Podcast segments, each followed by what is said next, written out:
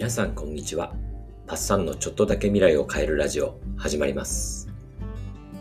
昨日の話はこれから投資を始めようかなと考えている人には冷水を浴びせるような怖い事例でしたね。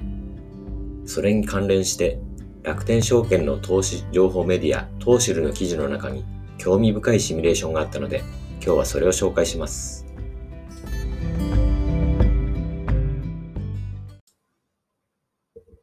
トーシルの記事にあるのは、1997年から20年間、毎月1万円を S&P500 連動ファンドに積み立て投資したらどうなったかというシミュレーションです。期間は1997年1月から2017年10月。昨日お話しした怖い失敗例の期間と近く、最も不運な時期と言えるこの時期に、積み立てインデックス投資をするとどうなるか、イメージしやすくなると思います。期間を月で言うとちょうど250ヶ月ですから、積立元本は250万円です。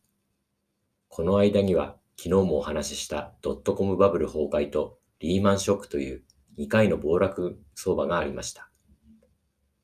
これに耐えて毎月コツコツ1万円を S&P500 に連動するインデックスファンドに投資し続けたとするといくらになったでしょうはい。結果はおよそ538万円です。250万円が538万円。2倍以上に増えてますね。では、250万円を初めに一括投資していたらどうなったかというと、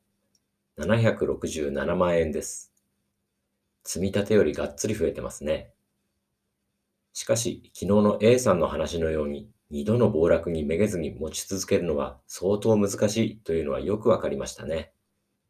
リスクとリターンはセットになっているということも、ここからも感じられます。僕らのような初心者は、やっぱり一括でドーンと大金を投資するよりは、手堅く毎月ドルコスト平均法で積み立てインデックス投資をするのが賢明だと思います。これで失敗するリスクをかなり下げられます。だいぶ怖さを減らせますかね。さて、こんな風に運悪く2回も暴落相場にぶち当たっても、インデックス投資で資産は増やせることが分かりました。それならばやっぱり投資を始めようと決心したとします。すると誰もが思うことは、できるだけ良いタイミングで始めたいっていうことですね。特に近頃の相場は S&P500 も全世界株も史上最高値付近にいます。遠くないうちに株価は暴落するかもしれないという指揮者もたくさんいます。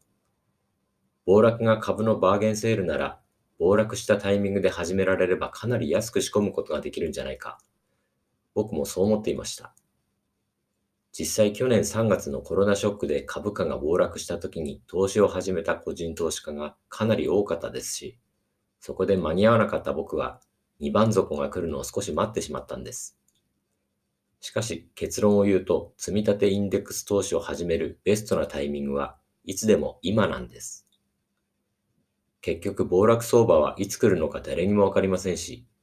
資産を大きく増やせるバブル相場がいつまで続くのかも誰にもわかりません。そしてこれらの良いことも悪いこともすべて長期で見ると平均に回帰していきます。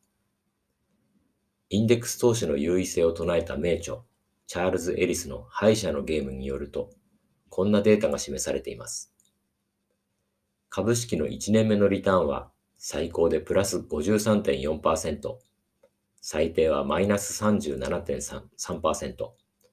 この間に収まります。かなりばらつきがありますね。これが5年経つと多少規則性が出てきて、プラス30%からマイナス12%ぐらいです。10年経つともっと規則性が増して、プラス19からマイナス3.5ぐらいになります。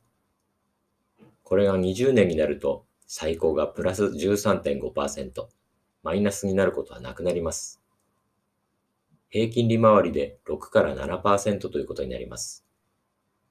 僕がこのお金の話シリーズで最初に見込んだ5%よりも高い利回りですね。積立投資においてはタイミングよりも時間を長く取ることの方が重要なんです。そして20年の長期で全米株式の運用を続けられるなら、過去200年の間に元本した割元本割れしたことはありません。さらに興味深いのは、10年を過ぎたあたりから株式と債券、現金のマイナスになるリスクが逆転することです。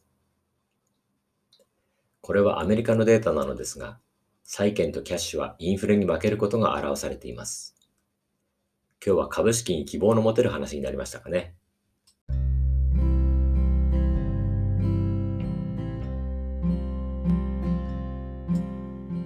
いかがだったでしょうか？やっぱり全世界や全米のインデックスファンドでガチホールド。これなら高い確率で資産を増やせそうです。マネーマシン作れますかね？それでは皆さんの未来がちょっとだけ良くなることを願って、バイバイ。